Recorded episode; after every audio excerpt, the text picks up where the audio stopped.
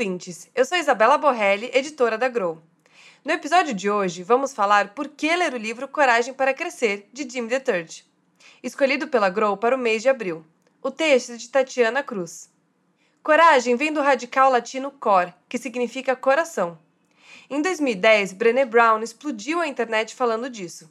Portanto, isso não deve ser novidade para você, caso tenha sido responsável por um dos 56 milhões de plays no talk dela no TED, o quarto mais assistido da história do evento. Em sua fala, intitulada O Poder da Vulnerabilidade, a professora, pesquisadora e autora de seis livros mais vendidos do New York Times pavimentou uma estrada fundamental para que livros como esse chegassem hoje às suas mãos pela Grow. Falar sobre coragem lá atrás foi revolucionário e despertou a necessidade de se pensar nesse atributo não só em casa, na família e entre amigos, como também nesse local onde passamos pelo menos oito horas da nossa rotina diária. Coragem é assunto de trabalho, sim, e Jim DeTurch, autor da obra deste mês, quer causar barulho semelhante ao de Brené, levando o tema para a reunião do escritório.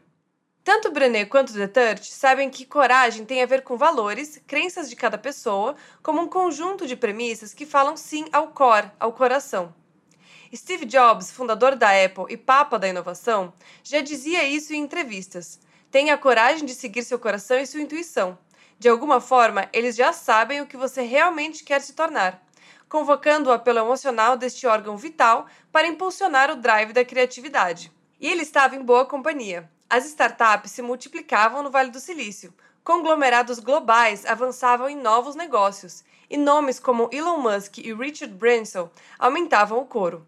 Winston Churchill disse também que a coragem é a primeira das grandes qualidades humanas, porque garante todas as outras. E o escritor irlandês C.S. Lewis costumava afirmar que coragem não era apenas uma mera virtude, mas sim a forma como todas as virtudes eram testadas. Nas leituras obrigatórias de qualquer curso sobre liderança, a coragem também aparece como atributo fundamental para o sucesso. Mas se todo mundo sabe que coragem é um valor inestimável, então por que não a usam? Por que ela ainda é tão difícil de ser colocada em prática? Responder a essa questão virou foco de pesquisa do professor e pesquisador Jim DeTurt. E o livro deste também, que tem status de cartilha e bem que merecia ser entregue aos formandos junto com o diploma ao final da faculdade. Graduado em Administração de Empresas da Darden School of Business da Universidade de Virgínia, mestre em Sociologia e PhD em Comportamento Organizacional pela Universidade de Harvard, DeTouch traz possíveis hipóteses para esse apagão da coragem já na introdução do livro. Segundo ele, mais do que ajudar a inspirar atitudes corajosas, geralmente essas citações vindas de gente poderosa acabam assustando as pessoas comuns, esses profissionais que acordam todos os dias para ir ao escritório com um contra-cheque bem tímido e um emprego a zelar. Parte da explicação, diz ele, tem a ver com a evolução humana. À medida que o homem passou a viver em clãs, em sociedades menores e mais organizadas, eles começaram a se comportar de forma menos arriscada a fim de não prejudicar o ambiente social e seguir perpetuando seus genes. Um tipo de comportamento reforçado ainda pelos maus hábitos no mundo do trabalho. Sabe aquele colega que teve uma atitude corajosa em relação ao superior e foi punido, ganhando o estigma de ingênuo?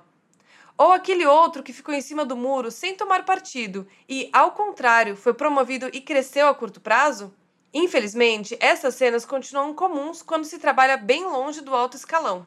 Encoragem para crescer, como superar riscos, defender o que é certo e agir com ousadia no ambiente de trabalho, Deter se dedica a mostrar como é possível ser corajoso, mesmo tendo hierarquia para respeitar, jornada para cumprir, salário no final do mês e motivos de sobra para não arriscar a pele. E ele faz isso mostrando desde o início da obra que, ao contrário do que se possa parecer, a coragem não é destinada apenas a gênios do Vale do Silício. Ao longo de 11 capítulos recheados de exemplos, dados e uma linguagem bem explicativa, ele entrega a você uma espécie de roteiro prático de como navegar pela paisagem muitas vezes traiçoeira que caracteriza o local de trabalho moderno. E isso tudo não somente sendo corajoso, como também tirando partido para impulsionar a sua carreira, o bem-estar da equipe e, eventualmente, o cenário de toda a empresa. Foi o que aconteceu, por exemplo, com Stuart Scott, um dos primeiros apresentadores negros da história do noticiário esportivo dos Estados Unidos, história que The detalha logo no início do livro. À frente do principal programa da ESPN, o Sports Center, Scott ajudou a atrair espectadores mais jovens, especialmente os jovens negros americanos, através do seu jeito autêntico de falar, preservando gírias e referências da cultura negra na bancada do telejornal. Em um cenário em que todos se adaptavam a um estilo branco de performar em frente à TV, Scott já era a própria coragem ao trazer o universo negro para o programa. E coragem mesmo, porque depois da sua morte, em decorrência de um câncer, um colega e amigo revelou os bastidores do que essa conquista representou, envolvendo atitudes ainda mais ousadas.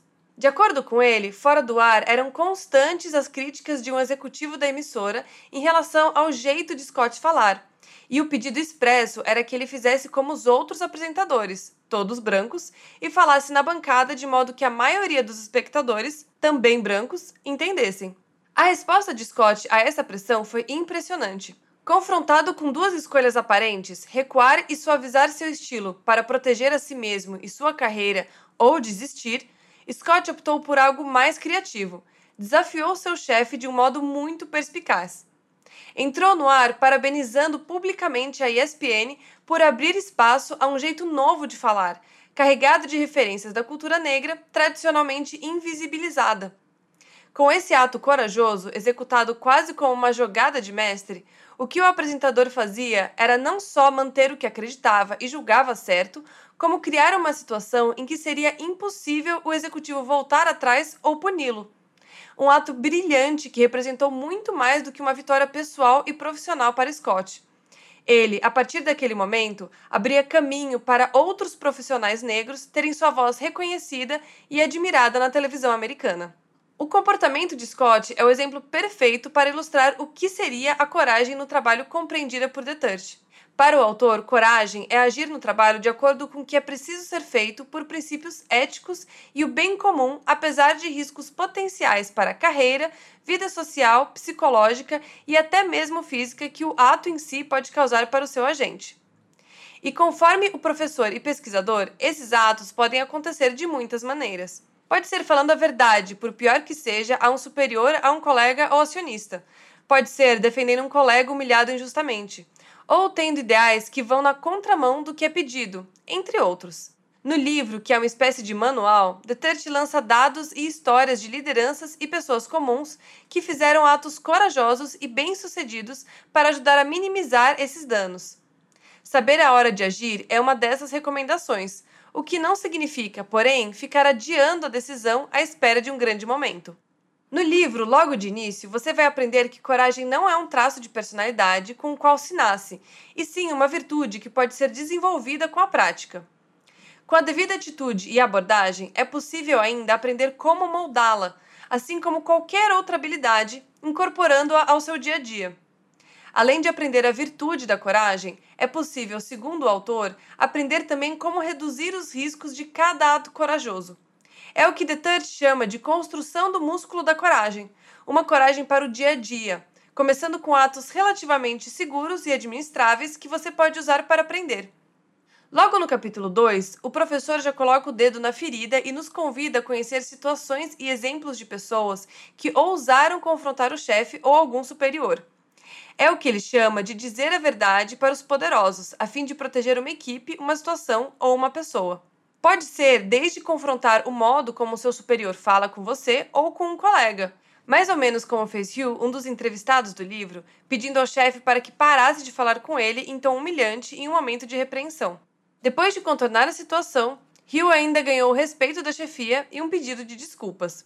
Além de situações mais cotidianas como essa, dizer a verdade aos poderosos pode ser também enfrentar toda uma cultura de sexismo no Vale do Silício. Foi o que aconteceu no início de 2020, quando a ex-engenheira de software do Uber, Susan Fowler, lançou o livro de memórias Whistleblower. Na obra, ela conta como, em 2017, veio a sacudir uma das maiores startups do mundo, denunciando recorrentes situações de assédio sexual dentro da empresa. Quando estamos nessas situações difíceis, é nosso caráter que aparece.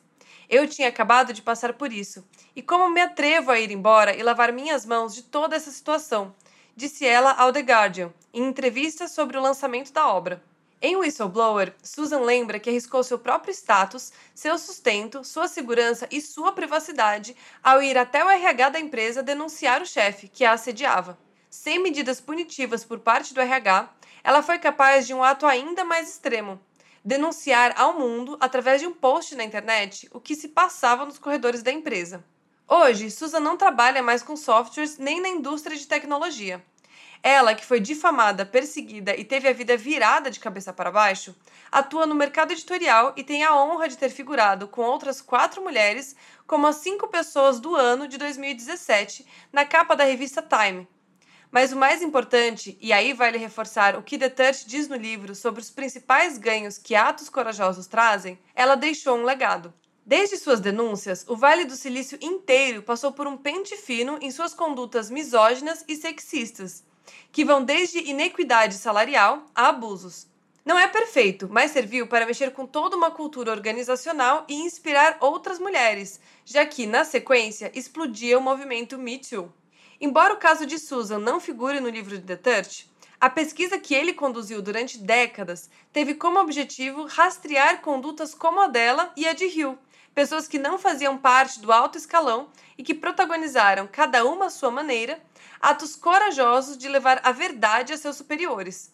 Na pesquisa do autor, esse modo de agir foi catalogado em 11 tipos de comportamentos considerados tanto pelos seus agentes quanto por quem os observa como atos de coragem em relação à chefia.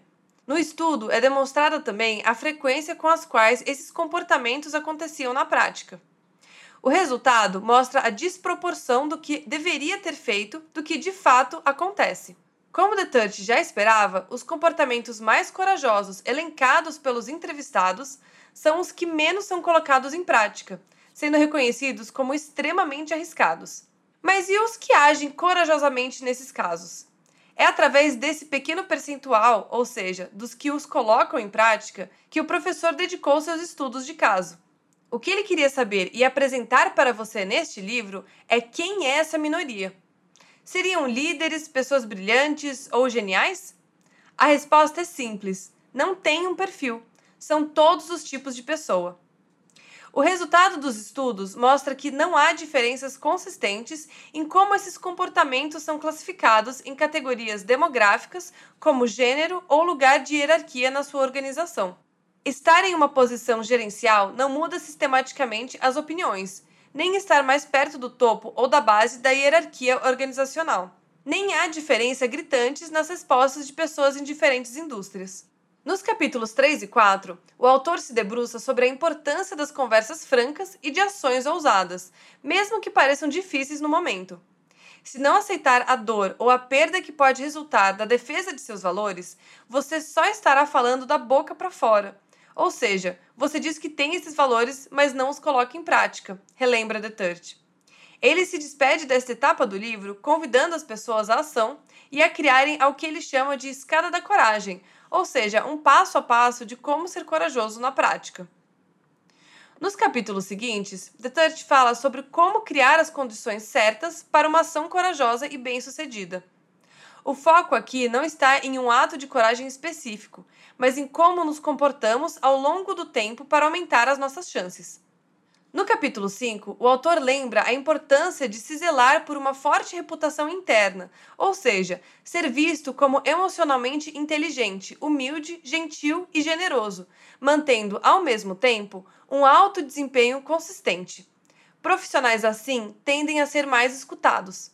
Tomar medidas para evitar nos sentirmos financeira ou emocionalmente algemados em nossa situação atual também nos ajuda a sermos mais consistentes com nossos valores e objetivos. É a liberdade para se ter coragem que ele tanto preconiza. Na sequência, no capítulo 6, ele foca sobre a escolha das nossas batalhas e o timing de ação. E, no 7 e no 8, os aprendizados práticos versam sobre ser habilidoso em gerenciar o momento na hora em que ele chegar. Finalizando, o capítulo 9 examina o que ocorre depois do comportamento corajoso em si, quais são as ações que devem vir na sequência, como definir cronogramas e metas e métricas específicas. Lembrando ainda que uma boa dose de diplomacia será requerida a fim de lidar com estados emocionais negativos ou incertos. Por fim, no capítulo 10, The te convida a retomar a escada da coragem, que ele impeliu você a criar lá no capítulo 4, para ofertar algumas ferramentas específicas para gerenciar emoções e comportamentos. São exercícios para incorporar a rotina diária a fim de transformar seus objetivos em prática.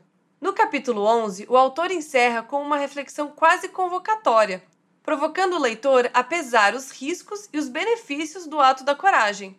E aí, deu coragem de ler e de se comprometer? Espero que vocês tenham gostado do nosso episódio e aproveitem muito a experiência de abril. Até mês que vem!